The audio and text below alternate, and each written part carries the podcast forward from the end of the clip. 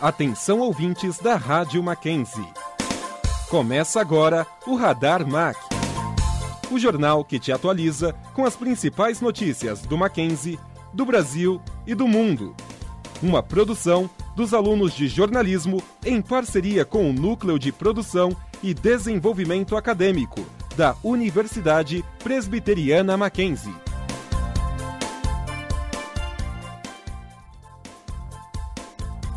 Eu sou a Mariana Magalhães e quem apresenta o programa de hoje comigo é Heloísa Barbosa. Olá, Elo.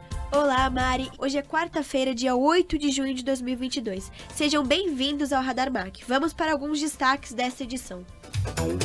Aumenta em 144% os casos da Covid-19 dia 7 de junho foi comemorado o Dia Nacional da Liberdade de Imprensa. Cinco regiões do estado de Pernambuco foram afetadas pelas fortes chuvas e desastre já soma mais de 128 mil pessoas desalojadas. O jornalista britânico Don Phillips e o servidor da FUNAI, Bruno Araújo Pereira, continuam desaparecidos na Amazônia. Uma exposição inédita homenageia os trabalhos de Tim Burton. O mês de junho chegou com as esperadas festas juninas. Artistas internacionais confirmam cada vez mais shows no Brasil. Novas propostas devem mudar a cara da Avenida Paulista na região central de São Paulo. Saiba tudo sobre o mais novo aplicativo do Mackenzie, conhecido como MacPlay. E ainda, fique sabendo sobre as novas atualizações da guerra na Ucrânia. Conheça mais sobre o livro Vidas Secas do escritor brasileiro Graciliano Ramos e fique por dentro de todas as vagas de estágio disponíveis. Essas e outras notícias você confere aqui. Fique ligado, o Radar Max só está começando. Radar Mac. Começamos o Radar Mac de hoje falando sobre nossa profissão. Ontem foi comemorado o Dia Nacional da Liberdade de Imprensa aqui no Brasil. E para celebrar esta data, o Jornal Nacional da TV Globo, por exemplo, iniciou com um minuto de silêncio após a escalada, mostrando que o silêncio incomoda e enfatiza que o caminho da democracia é a informação. Além de fazerem algumas reportagens sobre o assunto, os veículos decidiram, em conjunto, fazer uma ação para informar e conscientizar sobre a importância da imprensa. A repórter Ana Luísa Martins é quem nos traz mais informações. Na terça-feira, dia 7 de junho, se comemora em nosso país o Dia da Liberdade de Imprensa. O dia relembra 1977, quando, em plena ditadura militar, a Associação Brasileira de Imprensa publicou um manifesto exigindo o fim da censura no Brasil. Já neste ano, o consórcio de veículos de imprensa brasileiro decidiu novamente se unir para apoiar uma causa. A ação visa a conscientização popular sobre a importância da imprensa, do acesso à informação de qualidade e da defesa dos jornalistas que, cada vez mais, sofrem ataques e ameaças ao realizarem seu trabalho. Basicamente, todos os veículos participantes têm em seus jornais impressos e sites uma tarja preta no alto de suas páginas, qual tem o texto Dia Nacional da Liberdade de Imprensa, uma campanha em defesa do jornalismo profissional. Também apresentam um anúncio de página inteira, que é uma página toda branca, que na parte de baixo tem um outro texto, explicando a ação. Se lê, apoia o jornalismo para que as páginas em branco, como essa, não aconteçam. O jornalismo precisa ser livre, livre para informar, investigar e mostrar tudo o que acontece para que você forme a sua opinião. Quem defende o jornalismo defende a liberdade e fortalece a democracia. Participam da ação o G1, TV Globo, Globo News, o Globo, Extra, Valor Econômico, CBN, Estadão, Rádio Dourado, Folha de São Paulo e UOL. Ana Luísa Martins para o Radar Mac. As buscas por jornalista britânico Don Phillips e indigenistas desaparecidos na Amazonas continuam. O jornalista e servidor da FUNAI foram dados como desaparecidos na segunda-feira. E quem traz mais informações sobre isso é a nossa repórter Luísa Carniel.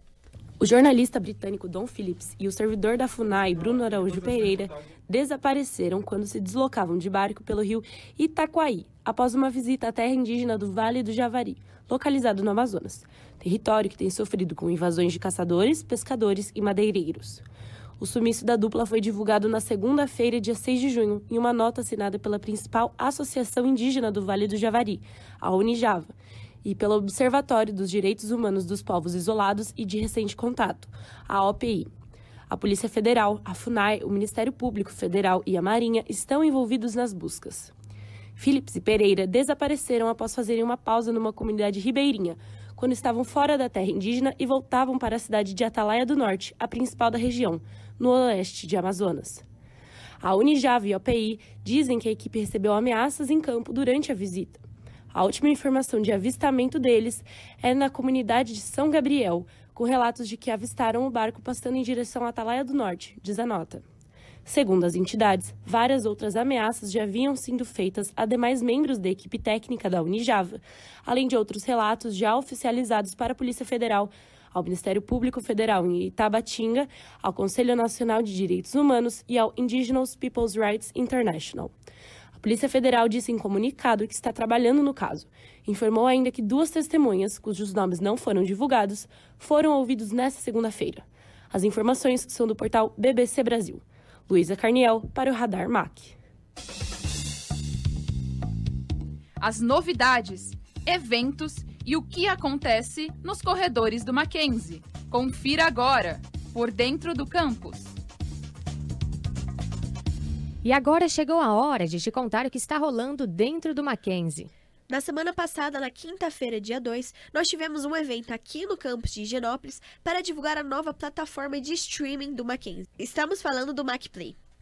E estava incrível o evento, hein, Elo? Os alunos, professores e funcionários do Mackenzie puderam interagir com a divulgação, tentando fazer um gol com o pessoal do Arquibancada Mac e ainda levar um brinde para casa. Além disso, puderam também registrar o momento através de fotografias, entrar num jogo de realidade virtual e até conhecer o cenário do MacCast, um dos programas que estará presente na plataforma. O MacPlay está, estará disponível a partir do dia 20 de junho. E para contar melhor como essa nova plataforma irá funcionar, nós convidamos Osmar Guerra, que tem passagem pelos canais GNT, Record TV e TV Cultura, e chega ao Mackenzie em fevereiro deste ano para fazer o MacPlay acontecer.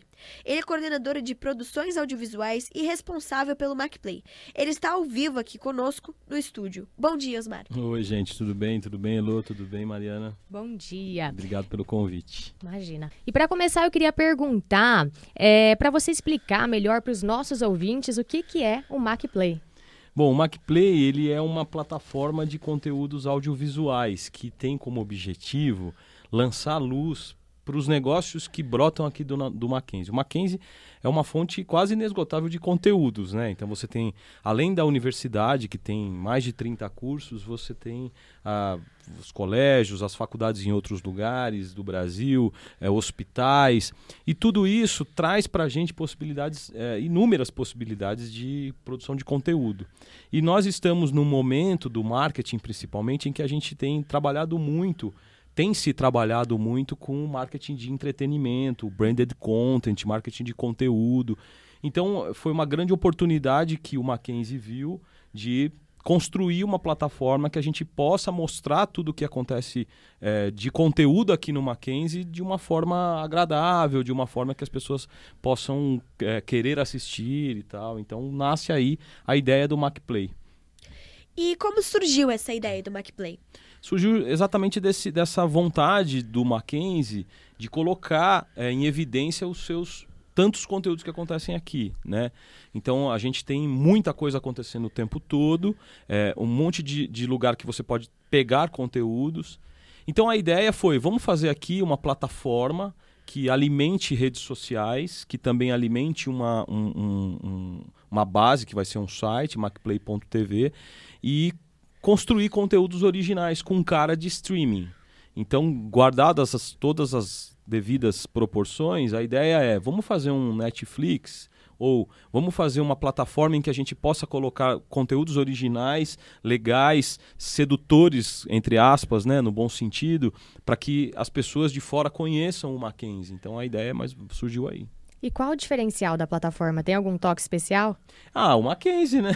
o DNA do Mackenzie. Não, eu, eu, eu, creio que assim, a ideia é jogar luz mesmo nessas. É, no tanto de coisa que tem aqui. Então a gente vai ter podcast, que vai ser. Né, a gente pode convidar tanto professores quanto gente de fora. A gente vai ter uma série infantil muito legal, chamada Macmaker, é, de um, um, aluno, um menino e um, e um professor meio doidão que é, constrói brinquedos com, com lixo. Com material reciclável. A gente vai ter é, o arquibancada vai estar tá com a gente. A gente está terminando de construir agora um cenário para arquibancada, para ficar parrudão, para ficar legal e tal, né? Em ano de Copa do Mundo. Então a gente, é, a ideia é fazer com que a gente tenha muita coisa legal para o público interno, externo, enfim, para todo mundo. É, será algo voltado só para a área de comunicação ou pessoas de outros cursos também poderão participar? Não, é para todo mundo. É uhum. para o público interno do Mackenzie, público externo, para a sociedade civil. A ideia é que amanhã, um pouco pretencioso até o que eu vou dizer, mas a ideia é que daqui a um tempo é, você diga assim: ah, eu estou assistindo uma série do Netflix, uma série do, da Amazon e estou assistindo uma série do, do MacPlay. É, e nos conte melhor como que foi estar nesse lançamento. Ah, foi sensacional. A gente nem esperava tanto assim, né? A gente quis fazer um, um, quis fazer uma parceria com a universidade, né? A última semana de prova, a gente sabe que foi um, um semestre atípico, né? Começou online, depois veio para o híbrido e depois off, offline, enfim, presencial. E a gente queria dar um presente também para os alunos, sabe? Assim, ah, o penúltimo dia de prova, você está indo embora e tal. Então a gente então a gente, a gente é, ao mesmo tempo que mostrava o MacPlay, a gente queria dar um presente para vocês, alunos. E aí a receptividade, receptividade foi muito grande, muito grande, muito acima do que a gente imaginou. Para você ter uma ideia, a gente é, tinha alguns brindes né, e tal que a gente contou e a gente é, ah vamos vamos dar o um número x de brindes durante o dia em uma hora e meia acabaram todos os brindes então assim em uma hora e meia então a gente ficou 12 horas juntos é, e aí, enfim, foi acima das nossas expectativas. O pessoal aqui no Mackenzie tem muito orgulho desse nome, veste muito a camisa literalmente e é muito legal estar tá por aqui. É, e você já tinha vivenciado ou teve alguma experiência parecida com esse lançamento? Ah, não, desse tipo não. Assim, é, eu venho, eu venho né, do mercado audiovisual, então a gente sempre tem lançamentos, sempre tem é, é, eventos para o mercado publicitário, para o mercado em geral e tal.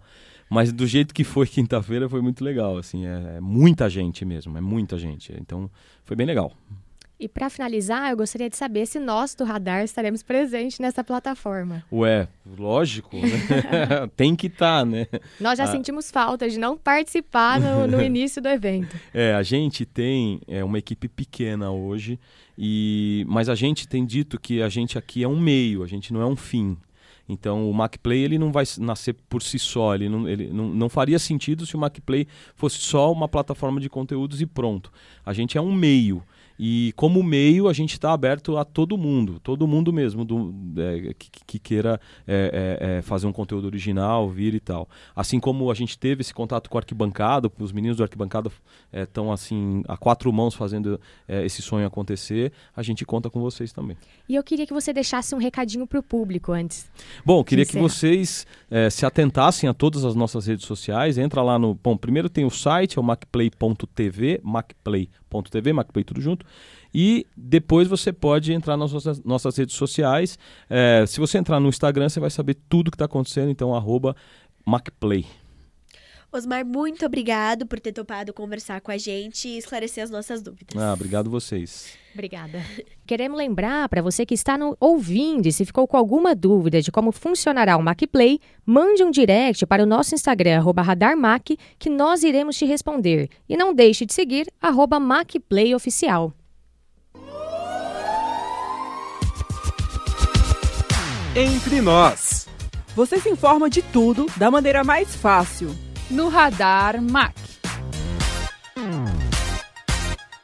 E já que estamos falando do que rola por dentro do campus, vamos fazer aquela conexão com Entre Nós? Hoje, quem traz as notícias é a Isabela Buono. E aí, ouvintes do Radar Mac, aqui é a Isabela Buono do Entre Nós e eu vou contar para vocês as notícias dessa semana. A primeira notícia é que a assistência jurídica João Mendes entidade vinculada aos alunos e ex-alunos de Direito do Mackenzie, está promovendo cursos online para estudantes de graduação. Neste sábado, dia 11, das 10 ao meio-dia, será ministrado o curso Guerra da Ucrânia, Panorama Geral e Impactos ao Brasil, com custo de 30 reais para estudantes regulares e 15 para bolsistas. O Mackenzie disponibilizou o edital para atividades de monitoria referentes ao segundo semestre de 2022. Para os que passarem no processo, serão disponibilizados 40 horas de mobilidade de ensino, com inscrições indo até dia 3 de junho. No dia 16 deste mês, ocorrerá a mostra virtual de TCC do curso de nutrição da Universidade Plebisteriana Mackenzie, pela plataforma Teams. O evento terá início às 8 e finalizará às 11 da manhã. Você poderá encontrar o link de acesso no Instagram deles, arroba Mackenzie. E o MAC Concreto convida todos para participar da confraternização que acontecerá neste sábado, dia 11, e vai contar com a presença de professores, membros antigos e atuais. O evento ocorrerá às 9 horas no prédio 6 da universidade. O Laboratório de Psicanálise, Saúde e Cultura do curso de Psicologia do Mackenzie e as organizadoras Berenice, Beatriz e Júlia convidam todos para o lançamento do livro O Povo nos Discursos de Posse de Presidentes do Brasil Recortes Históricos e Reflexões Psicanalísticas, que ocorrerá hoje, dia 10, às 18 horas, no auditório MacGrapp. Bom, gente, era isso. Todas as notícias estão disponíveis no nosso Instagram, arroba MacEntreNós, e no nosso programa, que é toda sexta, às 11h30 da manhã, com reprise às 11 horas da noite. Um beijo. Radar Mac. Elô, o preço dos combustíveis está muito alto, não é mesmo? Mas isso não é exclusividade no Brasil. Pois é, Mari, em países próximos, como na Argentina, a situação é ainda mais complicada. Por isso, nosso repórter Gabriel Modesto já está no estúdio conosco para conversar sobre o tema. Bom dia, Modesto. Bom dia, Elô, bom dia, Mari, bom dia você que está aí escutando a gente. Então, vocês lembram um pouco da greve dos, dos caminhoneiros de, de 2018? Uma coisa parecida está acontecendo hoje na Argentina. Segundo a, Federa a, a Federação Argentina de Entidades Empresariais de Transporte, 26% dos caminhoneiros já chegam a esperar de 12 horas nos, nos postos para conseguir abastecer. Os outros 31% esperam de 6 a, é, a 12 horas para sair com o tanque cheio.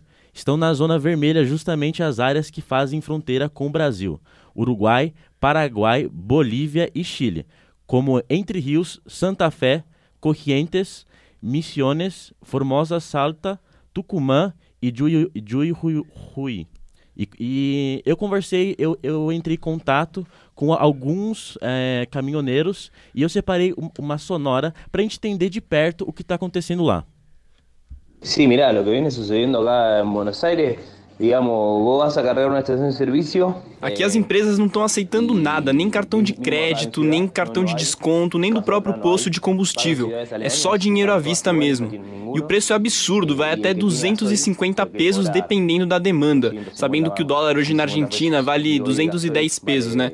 E o preço oficial, na verdade, é 120, 130 pesos, 140 até o mais caro. 250 é de plata mais, que a verdade é que estos, estas empresas se aproveitam da situação, digamos. Então a situação lá está muito difícil, porque a gente tem essa questão dos postos que estão, estão sem diesel e os caminhoneiros precisam abastecer. E os postos que ainda têm diesel, eles estão cobrando altos preços.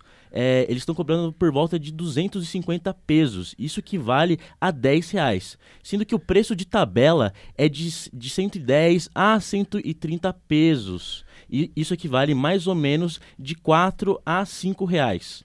É, a situação não é muito diferente aqui no Brasil. Eu conversei com o presidente da Associação Brasileira dos Importadores de Combustíveis e ele ressaltou que o risco do desabastecimento é real aqui no Brasil. A região Norte e Nordeste pode ser as regiões mais afetadas nos próximos meses. E agora falando também um pouquinho é, aqui mais do, do Brasil, o governo federal fez uma proposta para reduzir o ICMS dos combustíveis e compensar os estados. A ideia é que combustível fique mais barato na mão do consumidor final. O acordo prevê que o imposto estadual seja zerado para diesel e gás de cozinha, com, com, compensação, com a compensação federal, reduzido para a gasolina e etanol. E quem traz isso é a Bruna Matos. Ela, ela preparou uma reportagem para a gente entender um pouquinho é, melhor sobre esse assunto. A proposta apresentada nesta segunda-feira à noite pelo governo federal, em uma tentativa de baixar o preço do combustível, inclui também compensar os estados que zerarem o ICMS sobre diesel e gás. As novas medidas precisam ainda ser aprovadas como emenda constitucional pelo Congresso. Se aprovada, valerá até o dia 31 de dezembro. A nova proposta chega a quatro meses da eleição, em meio ao desgaste provocado pela disparada dos preços dos combustíveis, que há nove meses segue rodando acima de dois dígitos. Especialistas ouvidos pela BBC News Brasil apontam que a eventual implementação do projeto pode simplesmente não surtir o efeito desejado pelo governo. Segundo eles, estabelecer um teto do ICMS sobre combustíveis não garante que o preço da gasolina vai cair proporcionalmente nas bombas dos postos. Porque esse alívio tributário pode ser embolsado por empresas que atuam no setor. Eles afirmam também que, como a Petrobras acompanha a cotação do petróleo no mercado internacional, novas pressões externas sobre o produto podem aumentar o preço dos combustíveis novamente. Vale lembrar que os preços internacionais do petróleo seguem em patamares elevados em razão aos impactos da guerra na Ucrânia. Eu sou Bruna Matos para o Radar MAC. Então a gente está vendo essa situação aqui começando a se agravar cada vez mais e o governo tentando, faz tentando fazer alguma coisa para melhorar essa situação. É, mas com esse ano de eleição vai ser difícil, hein, gente? Então essas são as informações e é isso, gente. Muito obrigado. Obrigada pelas informações, Modesto. Falando em política, uma mansão em Brasília vai sediar o instituto comandado por Eduardo Bolsonaro, filho do presidente. O espaço está sendo chamado de o novo oásis dos conservadores. O repórter Fernando Cascani está conosco aqui nos estúdios e nos traz mais informações. Bom dia, Fernando. É Fernando Ascani. Ascani, perdão. Imagina. Bom dia, Mari. Bom dia, Elô. É, bom dia a todos que estão ouvindo o radar. É isso mesmo. O deputado federal Eduardo Bolsonaro, filho do presidente da República, alugou uma mansão em Brasília com mais de 10 mil metros quadrados de área. O espaço, localizado no Lago Sul, uma das áreas mais chiques da capital, abrigará a nova sede do Instituto Conservador Liberal. Ele foi criado em 2019 e registra uma ampla lista de atividades em, seu, em seus registros junto à Receita Federal. Elas vão desde a edição de livros e revistas até a produção de pesquisas, organização de, de feiras, promoção do ensino de arte e cultura e várias outras atividades. Em anúncios disponíveis na internet, o espaço era chamado como Mansão Oasis. Além das dimensões, a residência conta com cascatas, árvores, pedras seculares, estacionamento interno, salão para mais de 400 pessoas, 450 pessoas, perdão, piscina, churrasqueira e sala privada. O imóvel já recebeu uma faculdade, chamada Uninacional, e já foi um conhecido ponto de realização de festas e eventos na cidade. O sócio Sérgio Henrique Santana, advogado e ex-assessor do Ministério da Educação, confirmou que o imóvel foi alugado e está sendo reformado para abrigar a sede do Instituto. Segundo ele, o aluguel não chega a 15 mil reais mensais. A reforma está sendo feita com doações de amigos e empresários. Essas, essas são as informações, meninas. Obrigada pelas informações, Fernando. Radar MAC. Vamos atualizar agora os números da Covid. Ontem, o Brasil registrou 294 mortes pela doença. A média móvel está com 96 óbitos por dia, uma queda de 9% em duas semanas, dentro do que os especialistas consideram como estabilidade. Já a média de novos casos está, está em 35.271 por dia, alta de 144% no mesmo período. Desde o início da pandemia, foram registrados 667.400 mortes por Covid-19 no país e mais de 31 milhão, milhões e 200 mil casos conhecidos da doença. Diante do aumento no número de casos, alguns médicos e especialistas caracterizam o momento que estamos vivendo como uma quarta onda do coronavírus. Mas ontem o ministro de Saúde, Marcelo Queiroga, criticou. A Bíblia fala de anticristo, não faltam deles por aí. Todos têm soluções mágicas, acham que resolvem as coisas com facilidade. Agora já estão apregoando uma quarta onda da Covid, disse o ministro. Agora, os números da vacinação. 83,20% dos brasileiros com 5 anos ou mais tomaram duas doses ou a vacina de dose única, e a dose de reforço foi aplicada em 52,67% da população a partir dos 12 anos. A quarta dose da vacina já está autorizada para as pessoas acima dos 50 anos. Em São Paulo, este público começou a ser vacinado na segunda-feira. Mas ontem, ao menos quatro unidades básicas de saúde da Zona Sul da capital paulista estavam com as vacinas em faltas. São elas Santo Amaro, Campo Grande, Vila Prel e Veleiros. Procurada, a Prefeitura de São Paulo diz que recebeu mais de 720 mil doses de vacina contra a Covid e que está distribuindo aos postos. A orientação é que até a chegada dessas novas doses, os postos vacinem com o imunizante disponível. Atenção, senhores ouvintes! Estamos pousando no Radar MAC. Agora, notícias internacionais. As Forças Armadas da Ucrânia disseram ontem que o intenso combate pelo controle da cidade de Severodonetsk continua. Duas pessoas ficaram feridas depois que as forças russas bombardearam uma faculdade de mineração em Lysychansk. De acordo com os militares, os russos usaram nos arredores da cidade uma mineração remota da área na direção da ofensiva das tropas da Ucrânia. Além disso, um funcionário da República Popular de Luhansk afirmou no Telegram que nove civis foram mortos por bombardeios ucranianos nos últimos dias. O chefe da administração militar de Severodonetsk, Alexander Struk, também informou sobre batalhas ferozes e brigas de rua que mudavam a cada momento. Outras regiões seguem sofrendo com ataques. Na região de Donetsk, os mil militares disseram que os russos concentram agressões, enquanto na região do sul, de Zaporizhia, a intensidade dos combates foi diminuída. A guerra na Ucrânia acontece desde o dia 24 de fevereiro, quando o presidente russo Vladimir Putin autorizou a chamada Operação Militar. Radar Meteorológico.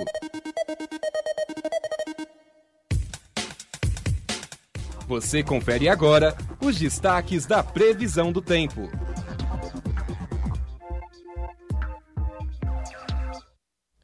E agora você confere atualizações sobre as chuvas que atingiram cerca de seis estados da região Nordeste há duas semanas atrás. De acordo com o portal de notícias G1, Pernambuco soma mais de 28 mil pessoas desalojadas ou desabrigadas desde o início das semanas de chuvas. A tragédia é considerada a segunda maior do estado em número de óbitos, deixando 128 mortos até o final do mês de maio. Entretanto, na manhã de ontem voltou a chover forte no Grande Recife e na Zona da Mata, causando mais alagamentos e deslizamentos de barreiras. Uma barreira deslizou sobre cinco casas na zona norte da capital, deixando três pessoas feridas e um adolescente de 14 anos morto, subindo para 129 o número de mortos provocados pelas chuvas em Pernambuco. De acordo com a Secretaria Executiva de Defesa Civil de Pernambuco, houve mais quatro deslizamentos: um em Tamandaré, com sete feridos, dois em Quipapá e um em Jaqueira, na Zona da Mata. A Defesa Civil do Estado informou que a continuidade das chuvas aumenta os riscos à população e, por isso, as pessoas devem seguir as orientações das autoridades municipais. Falando ainda em previsão do tempo, ontem à tarde percebemos que tivemos uma virada no tempo, com aumento das nuvens, ventos e do frio. Você sentiu frio, Mari? Senti, Elo. E para a gente ter uma ideia dessa virada, na segunda-feira, às quatro da tarde, fazia quase 24 graus na capital e com sol. Já ontem, no mesmo horário, a temperatura estava 13 graus mais baixa, sem sol. Estava, perdão, estava 13 graus sem sol e com vento. 3 graus. E foi por isso e com essa condição para muita gente. Deu a impressão de que fez mais frio do que de fato os termômetros registraram. E a previsão é que hoje seja ainda mais frio. O dia começou com tempo fechado e chuva. A máxima prevista é de 21 graus. Durante a tarde chove menos e a noite para. Mas amanhã e sexta volta a chover e bastante. Para o final de semana, o sábado será um dia de garoa e no domingo tempo firme, mas com temperaturas bem baixas. Segundo a Clima Tempo, a temperatura mínima prevista para a capital paulista é de 10 graus e a máxima não deve passar dos 16 graus. Radar MAC. Agora são meio-dia e 15 pelo horário de Brasília. Você está ouvindo o Radar MAC. E no próximo bloco, a Prefeitura de São Paulo confirmou o Carnaval de Rua, nos dias 16 e 17 de julho. E também, depois de dois anos de pandemia, shows e festivais de artistas internacionais estão de volta no Brasil. O Radar MAC volta já.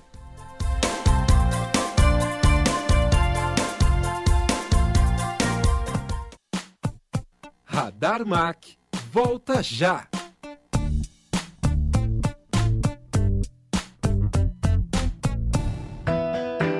Estudar é uma forma de ampliar horizontes. E no Mackenzie, sempre é hora de aprender. Não importa se você é criança, adolescente ou adulto, porque aqui você sempre encontra educação de qualidade, do ensino fundamental à pós-graduação. Descubra o que o Mackenzie pode oferecer. Mackenzie, um mundo para você.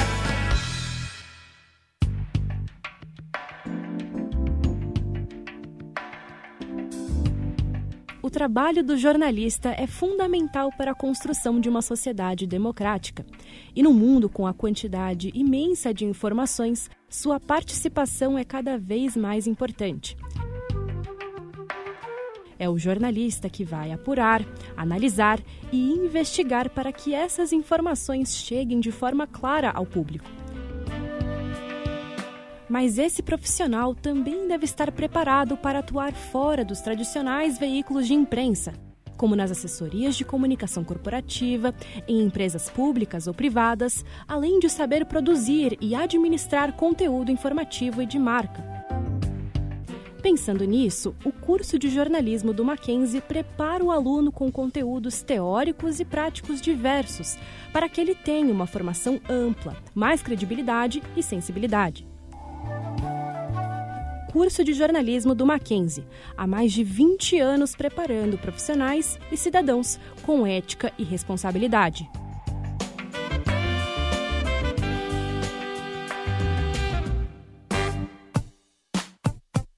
Radar Mac está de volta.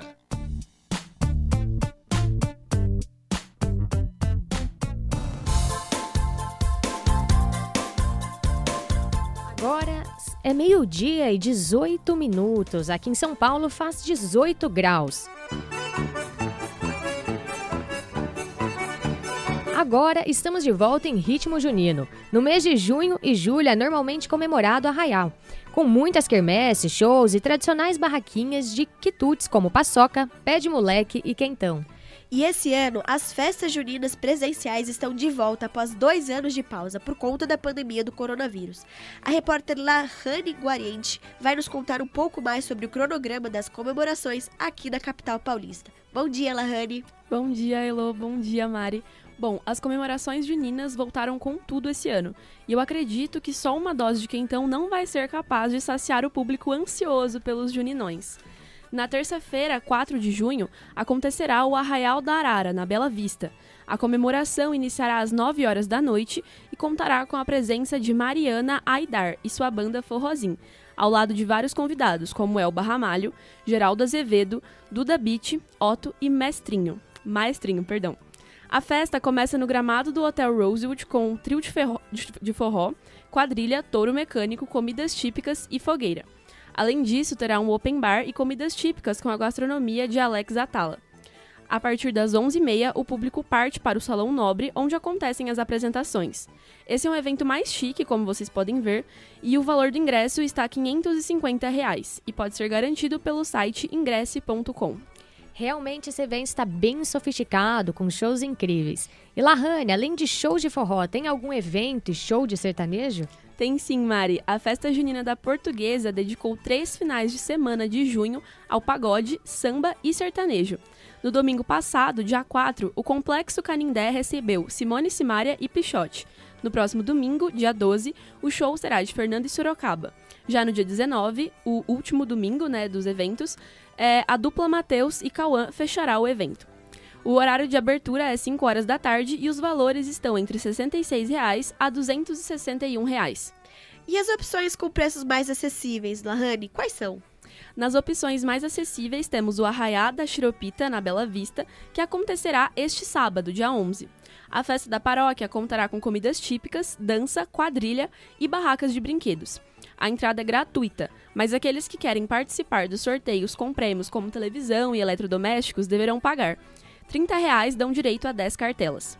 Outra opção gratuita é o San Genaro Junino, que acontece todos os sábados de junho, das 6 horas da noite às 11 horas da noite também. O evento acontece na Moca e contará com música ao vivo e delícias típicas, incluindo a macarronada preparada pela, pelas mamas da igreja. Para quem não sabe, San Genaro é o padroeiro da Moca. Só uma correção, arraiada Quiropita. Da e Quiropita, quer... perdão. e Quermesse, Lahane, nós teremos alguma esse ano? Sim, Mari, é, acontecerá a 43ª Quermesse do Calvário, do lado de fora da igreja São Paulo da Cruz, em Pinheiros. Será muito bingo, sorteios, brincadeiras e shows de forró, sertanejo e rock. É, terão 20 barracas de comidas e bebidas, como alheira, curau e fogaza. Eu não sabia o que era alheira nem fogaza e pesquisando eu descobri que alheira é tipo uma linguiça e fogaza, tipo um pastelzinho com massa de trigo e batata.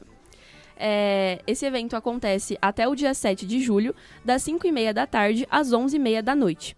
A entrada é 20 reais, porém idosos acima de 60 anos pagam 10 reais, reais e crianças abaixo de 10 anos não pagam. É, bom, eu não conheço muito as quermesses daqui, mas na minha cidade, que fica no interior de São Paulo, um prato que não pode faltar é o frango assado recheado com farofa. É, não sei se aqui tem isso. Além disso, também sempre tem leilão é, de leitão assada e bolo. É uma coisa bem simplesinha assim mesmo. Esse papo todo de comida já me deu água na boca. Mas e festa julina, Lahane? Vai ter alguma esse ano? Vai sim, Elô. Pra quem não sabe, festa julina são os arraiás que acontecem em julho. E esse ano acontecerá ao ar livre a festa julina do Memorial, na Barra Funda.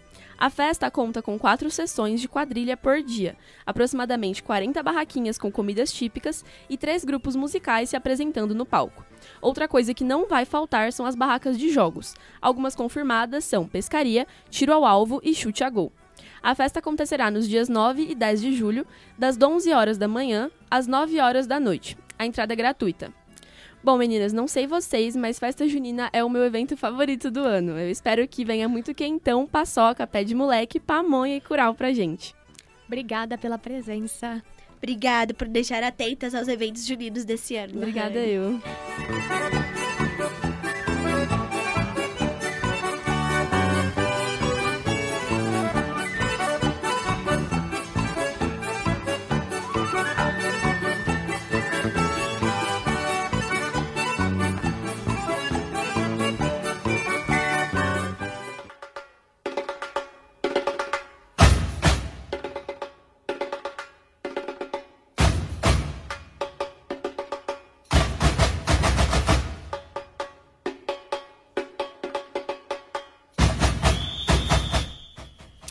Saímos de festa junina e vamos direto para o carnaval. Isso porque a Prefeitura de São Paulo confirmou o carnaval de rua nos dias 16 e 17 de julho, além de abrir uma licitação de patrocínio. Quem está no estúdio conosco para conversar sobre o tema é o Israel Filho. Bom dia, Israel. Bom dia, Elô, bom dia, Mari e a todos os nossos ouvintes. Cerca de 290 blocos demonstraram interesse de desfilar no fim de semana, mas reclamaram da confirmação a só 40 dias da folia. No último sábado, dia 4, a Secretaria Municipal da Cultura abriu uma licitação para escolher um patrocinador para a festa, já que o patrocínio do carnaval deste ano foi cancelado junto com a folia em fevereiro. O prazo se encerra no dia 17 de junho e vence quem der o maior lance a partir de 10 milhões de reais. Somente poderão desfilar no que está sendo chamado de esquenta do Carnaval de 2023 os 296 blocos já previamente inscritos, num total de 323 cortejos. O público estimado pela prefeitura para o evento é de 4,5 milhões de pessoas e cerca de 5 mil ambulantes serão credenciados. A maioria dos blocos deve desfilar na Zona Oeste, totalizando 155 nos dois dias. Em seguida, vem o centro da cidade, com 66 cortejos. As zonas leste e norte são as que terão menos desfile. 32 e 33, respectivamente. E quais serão os locais dos desfiles em pleno inverno? Pois é, Mari, que loucura, né? Desfile de carnaval de rua em pleno inverno. Vocês estavam conversando agora há pouco sobre festa junina. O que não vão faltar, vão faltar. Eita! O que não vai faltar vai ser festa nesses dois meses, porque vai ter festa junina, festa julina, carnaval, é muita coisa. Bom, os locais que devem reunir mais gente já são os tradicionais, né? Avenida Tiradentes, Avenida Ibirapuera, Avenida Henrique Schaumann, Avenida Faria Lima com a Juscelino Kubitschek, Avenida Marquês de São Vicente, Avenida Luiz Dumont Vilares e o perímetro central, central da cidade, segundo a Prefeitura. Outros considerados trajetos médios com capacidade de até 40 mil pessoas são a Rua dos Pinheiros, a Rua Augusta, a Vila Madalena, o Largo da Matriz, Freguesia do Ó e a Rua 13 de Maio. Em reunião entre os blocos e a pasta nesta segunda-feira, dia 6, no centro da capital, os representantes reclamaram da falta de fomento da prefeitura. Também criticaram a demora entre o fim das inscrições e o anúncio de que o carnaval realmente seria feito. Agora faltam apenas é, cerca de 40 dias para o evento, né? Período considerado curto para que eles consigam patrocínios ou apoios para bancar os custos dos desfiles. Segundo a, Secretaria da, segundo a secretária da Cultura, Aline Torres, não haverá fomento para os blocos desfilarem em junho, em julho.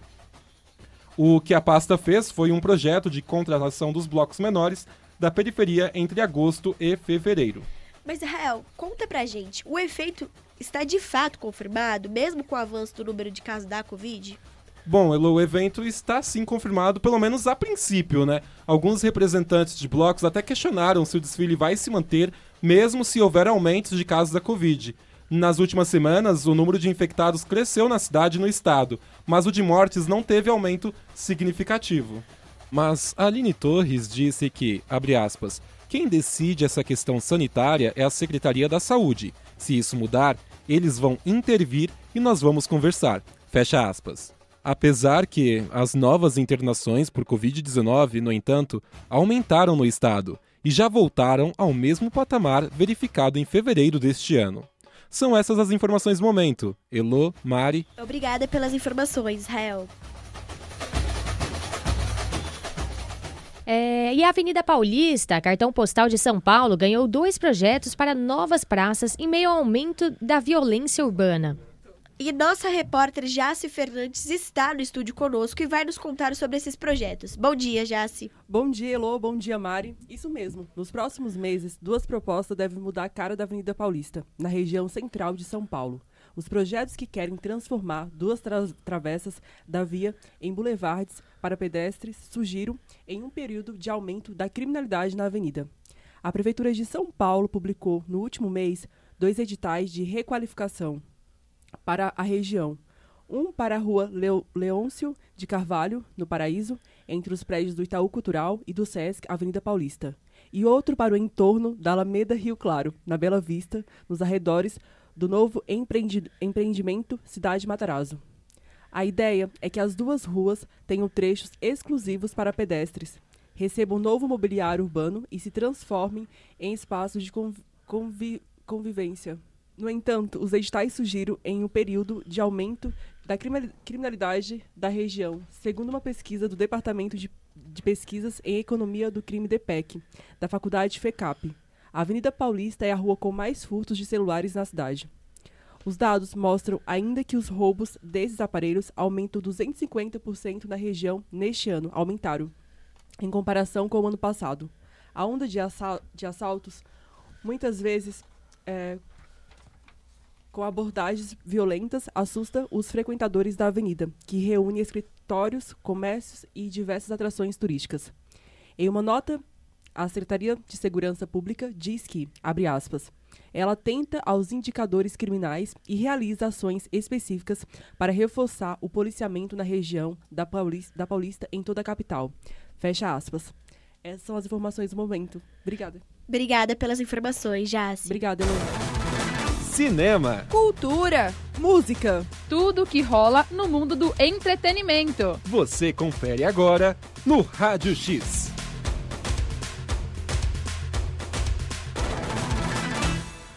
E agora vamos falar de cultura. Numa visita à Pinacoteca do Estado de São Paulo, popularmente conhecida como Pina, o local é o museu de arte mais antigo da cidade e uma dica do Radar Mac para você visitar nessas férias.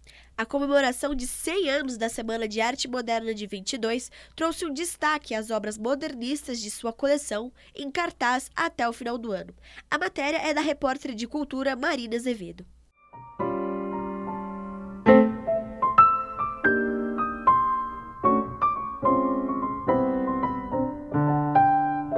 Fundada em 1905 pelo governo do estado de São Paulo, a Pinacoteca representa o símbolo de uma arte brasileira. Seu prédio principal, onde antigamente era a sede do Liceu de Artes e Ofícios, foi projetado no final do século XIX pelo arquiteto Ramos de Azevedo e desde então passou por algumas reformas. Sua construção em estilo neoclássico, com janelas amplas, pilastras e paredes de tijolos, representam a cidade de São Paulo e sua história Com a chegada de Getúlio Vargas ao poder, a partir dos anos de 1930, o museu ficou fechado por dois anos e suas instalações foram transformadas em alojamento militar. O acervo foi distribuído entre vários lugares e apenas em 1947 a Pinacoteca retorna para o edifício atual.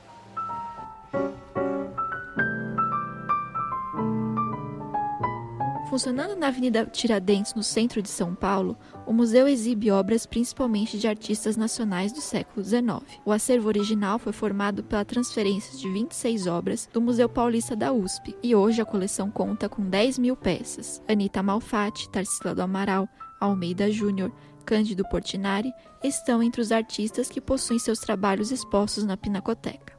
Até outubro de 2025, a Pinacoteca irá apresentar uma reformulação do seu acervo de arte. O museu irá trazer um olhar mais crítico de arte, mesclando períodos históricos e técnicas, além de trazer uma maior representatividade de artistas mulheres, afrodescendentes e indígenas. Além de ser famosa por suas obras de arte, um dos icônicos símbolos da Pinacoteca é esse lustre, de mais de 100 anos, instalado em uma das varandas do prédio. Sua riqueza de detalhes e seus 8 metros de altura chamam a atenção de qualquer visitante. Ele foi confeccionado por serralheiros que faziam parte do Liceu de Artes e Ofícios, que era instalado no prédio que hoje está a Pinacoteca. Em 2022, o destaque é a comemoração de 100 anos da Semana de Arte Moderna. Nesse período, a Pinacoteca destaca as obras modernistas de sua coleção. Desde janeiro, 134 obras de autoria de artistas ligados ao modernismo estão expostas em suas amplas salas e corredores. A pintura Amigos, feita em 1921 por Di Cavalcante, foi exposta na Semana de Arte Moderna de 1922 no Teatro Municipal de São Paulo e pode ser vista agora na Pinacoteca. Além dessa, outras pinturas feitas por artistas modernistas podem ser vistas durante o passeio, entre elas Bananal, de Lazar Segal, de 1927, e Antropofagia, de Tarsila do Amaral, de 1929. Toda essa mostra especial sobre o modernismo na arte brasileira vai receber um destaque até o final de 2022. A Pinacoteca é um dos marcos da cultura brasileira em São Paulo e a sua história se funde com a da cidade em muitos aspectos. As suas obras, apesar de mostrar o passado, estimulam os visitantes a pensar no mundo atual e no que está por vir.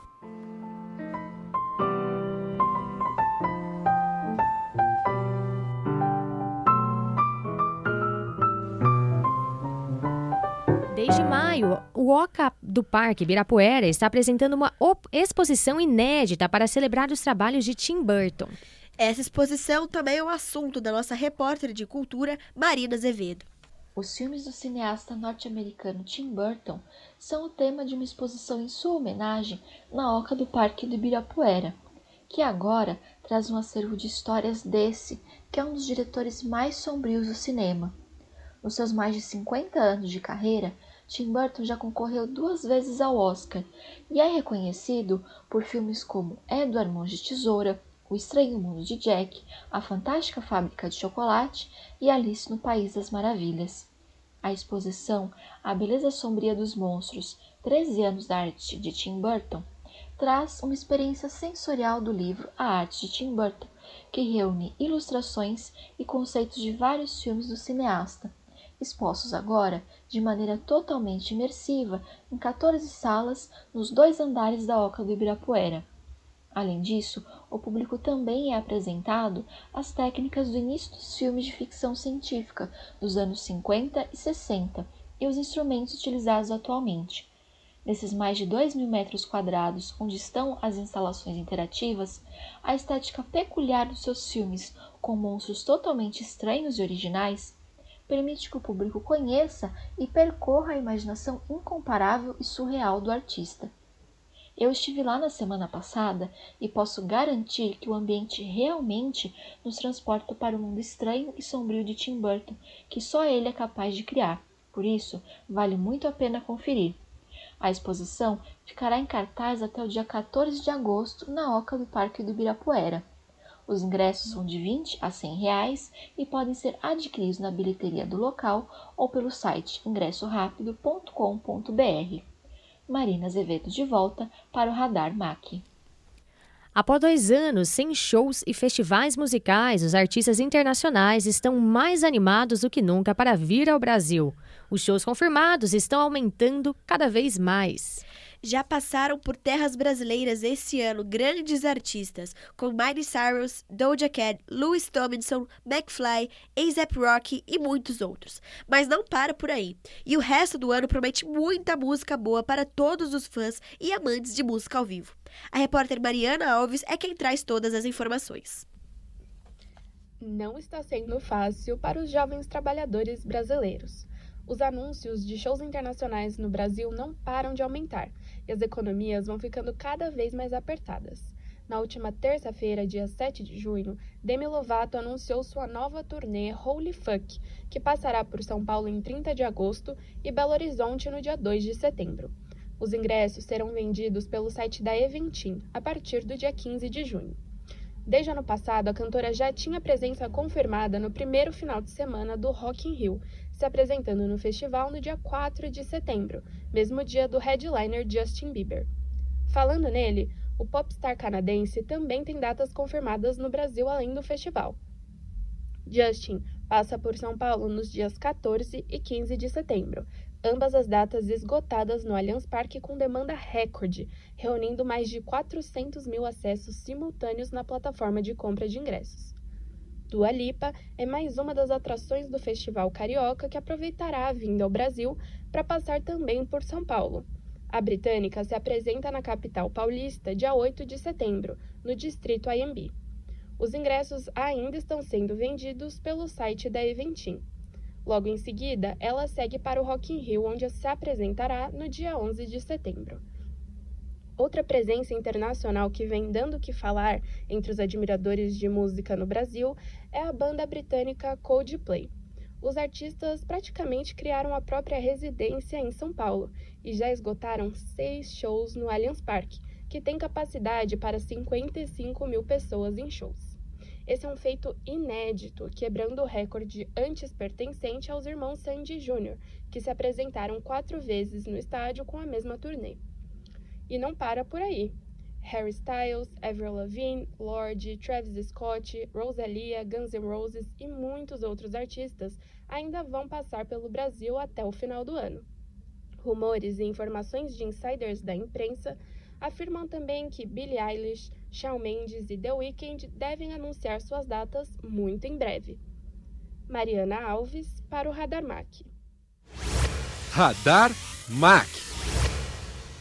E neste ano, o Brasil irá completar 200, ano, 200 anos de independência. E diante de uma data tão significativa para o nosso país, por diversos motivos, hoje nós vamos conhecer um pouco mais sobre o livro Vida Seca, do escritor brasileiro Graciliano Ramos. Exatamente, Vidas Secas é considerado um clássico da nossa literatura e cultura.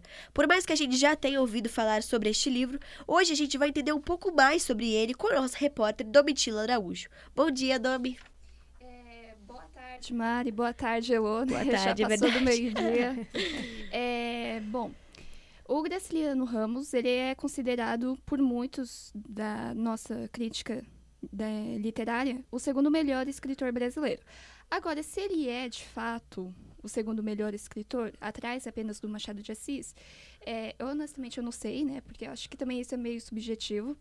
Mas o fato é que ele é um dos principais nomes da nossa literatura e cultura. E já que a gente está completando, né, ne- neste ano a gente irá completar 200 anos de independência, é, um dos livros principais que retrata o Brasil de fato é Vidas Secas. Não, não um Brasil verdadeiro, não aquele Brasil utópico assim do Pedro Américo, sabe aquele quadro Independência ou Morte. É, então é isso. É, qual que é a história de Vidas Secas? Vidas Secas é um romance que foi publicado em 1938 e vale lembrar que o Graciliano Ramos ele aparece na segunda fase do modernismo brasileiro. É, essa segunda fase é chamada de regionalista, por isso vai ter um foco especial no sertão nordestino. Só que a temática que ele vai trazer no livro não, não se resume a essa região geográfica, pelo contrário, se expande de fato pelo, por todo o Brasil. O livro conta a história de uma família de retirantes sertanejos que andam de região em região no sertão, tentando escapar da seca. O livro conta com 13 capítulos que não possuem um tempo cronológico. Só. Então dá para ler os capítulos separadamente. E a gente tem Fabiano, nós temos Fabiano, sim, a Vitória, menino mais novo, menino mais velho, e a cachorra-baleia como os personagens. E, Domi, Vidas Secas é considerado um livro muito forte socialmente. Por que isso? São vários motivos. Isso vai desde a temática que o Graciliano escolheu até a própria escrita dele. Eu vou pedir licença para ler um, um, trecho pequeno aqui do livro, só para ilustrar o que eu estou falando, tá? É, no capítulo 2, é, o, o título do capítulo é Fabiano, e eu vou ler aqui, tá? Abre, abre aspas.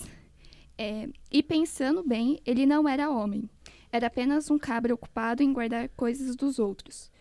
Vermelho, queimado, tinha os olhos azuis, a barba e os cabelos ruivos. Mas como vivia em terra alheia, cuidava de animais alheios. Descobria-se, encolhia-se na presença dos brancos e julgava-se cabra. Olhou em torno com receio de que, fora os meninos, alguém tivesse percebido a frase imprudente. Corrigiu-a, murmurando. Você é um bicho, Fabiano. Isto para ele era motivo de orgulho. Sim, senhor, um bicho capaz de vencer dificuldades. Chegara naquela situação medonha e ali estava, forte, até gordo, fumando seu cigarro de palha. Um bicho, Fabiano. Acho que deu para perceber porque esse livro é tão forte. É, o Graciliano Ramos, ele falando do aspecto da escrita dele, ele não usa muitos adjetivos, então isso deixa a escrita dele dura e ácida, o que combina com o contexto do livro. E um ser humano falar que ele não é um homem, não é uma pessoa, mas sim é um bicho, é uma, uma crítica, uma, uma coisa muito forte também. Além das temáticas que ele vai abordar durante o livro. E agora que você tocou nesse ponto das temáticas, quais que são elas? É, quando a gente lê o livro, pega né, Vidas Secas, a gente pensa naturalmente na, na seca natural, como principal tema do, do livro. Só que a seca natural também, ao decorrer da história, ela vai provocar uma seca humana é, dos personagens. E aí, a partir disso, a gente vai ter várias temáticas trabalhadas pelo Graciliano Ramos. Exclusão social, é, pelo fato deles andarem de região em região, não terem um lugar fixo, é, a consciência que eles têm de espaço e tempo é quebrada. E a partir, disso, a partir disso, a gente também tem a miséria sendo retratada e a própria condição humana, como eu acabei de ler aqui, é, imposta pela influência social e pelos fatores externos.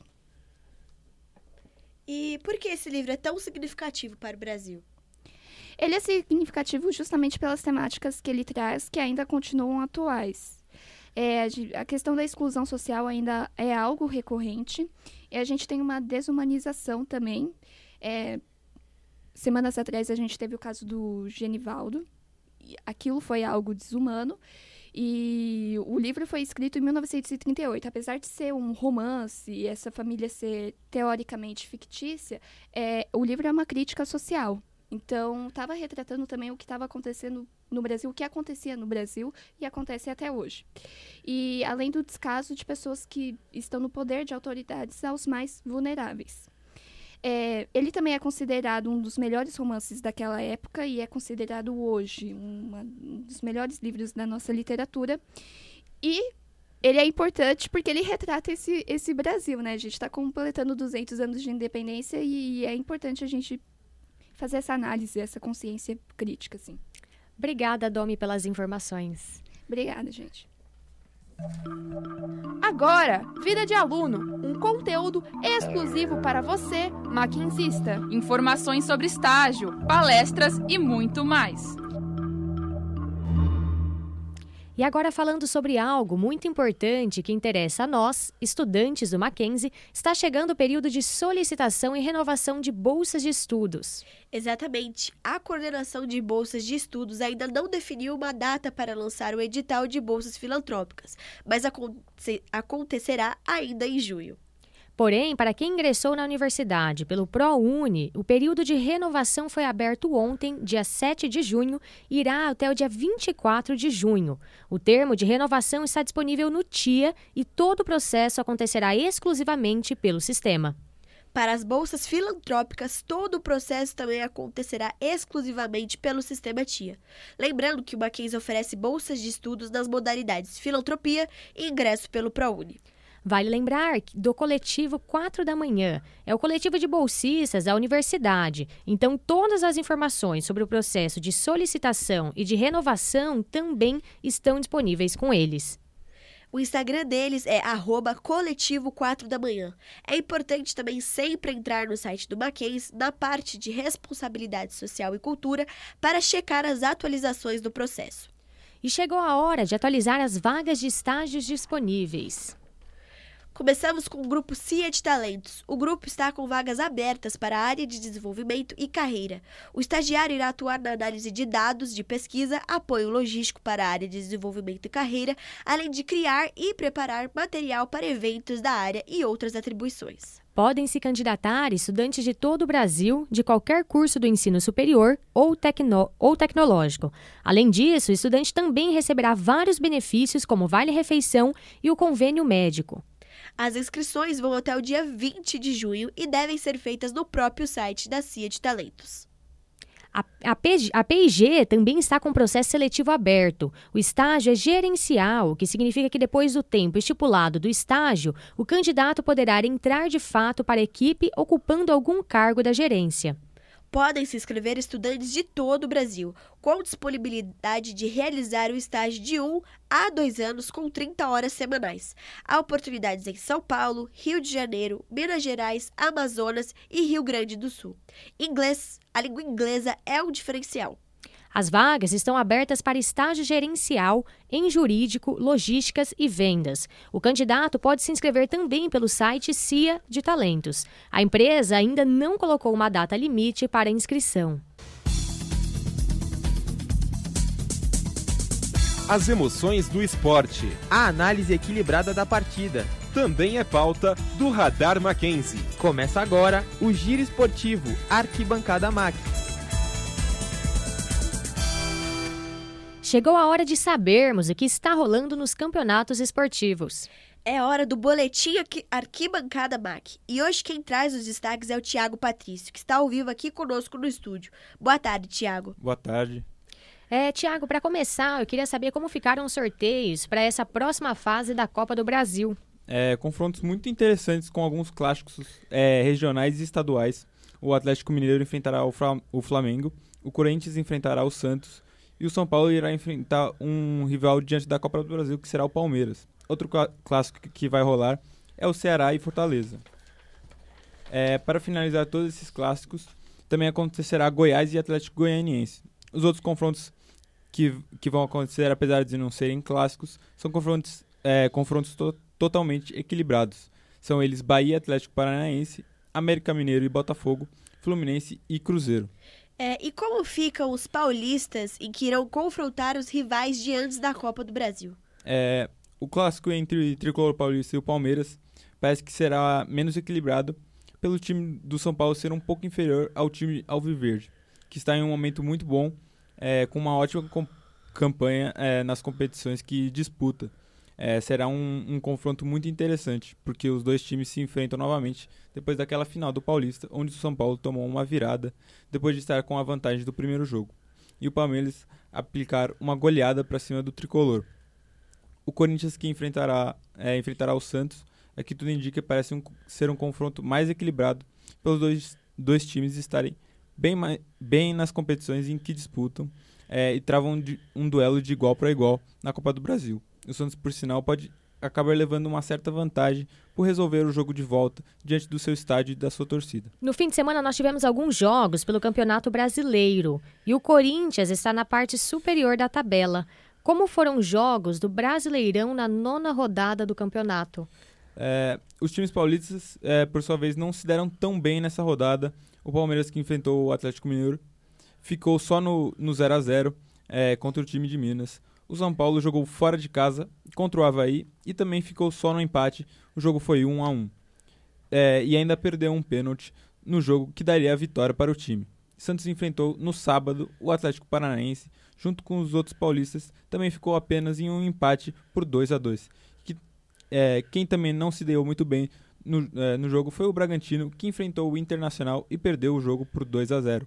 O único time paulista que se deu bem foi o Corinthians, que ganhou seu jogo diante do Atlético Goianiense por 1 a 0 fora de casa e se mantém líder do brasileiro.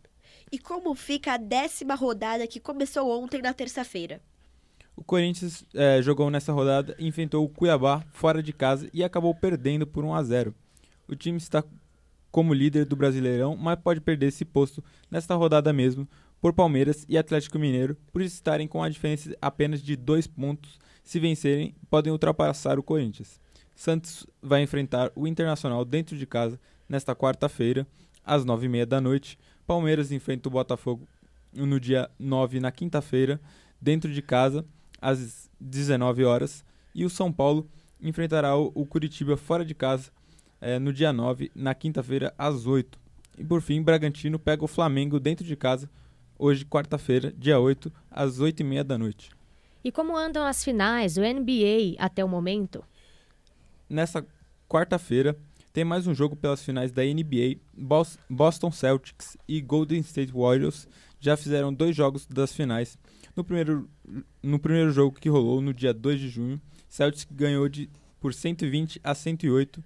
Já no segundo jogo, que rolou no dia 5 de junho, o Golden State ganhou por 107 a 88. E os dois, até o momento, estão empatados. Aí nesta quarta, na quarta-feira acontece o terceiro jogo, que vai desempatar esse confronto. Muito obrigada, Thiago, pelas informações. Obrigado. Estar antenado é estar informado. Fique conectado com um quadro que escuta você. Agora, falando um pouquinho das nossas redes sociais, nós queremos agradecer a todos que acompanham. Vale a pena conferir o nosso feed, porque lá ficam atualizadas as mais recentes notícias. Não percam, gente. Fiquem, acompanhem nossas redes sociais, acompanhem nossas postagens. E é isso. Vamos agradecer todos os as pessoas que estão acompanhando nesse exato momento nas nossas redes sociais, todos os nossos fãs fiéis, todos os nossos ouvintes, todos os nossos seguidores. E não esqueçam de nos seguir no Instagram, RadarMac. Você pode mandar aquele direct, um áudio, o que você quiser, e também nos marcar no Twitter com a hashtag RadarMac. Radar Mac. E antes de encerrar, queremos agradecer a você que nos acompanhou até aqui. Agradecimentos especiais ainda a toda a equipe do Radar Mac, da Rádio Mackenzie e o Núcleo de Produção e Desenvolvimento Acadêmico da Universidade Presbiteriana Mackenzie. O Radar Mac está ficando por aqui. A edição de hoje logo mais estará disponível no YouTube e no Spotify. E não deixe de seguir as nossas redes sociais, RadarMac. Quarta-feira da semana que vem estaremos de volta no mesmo horário, às 11h30 da manhã. Até lá!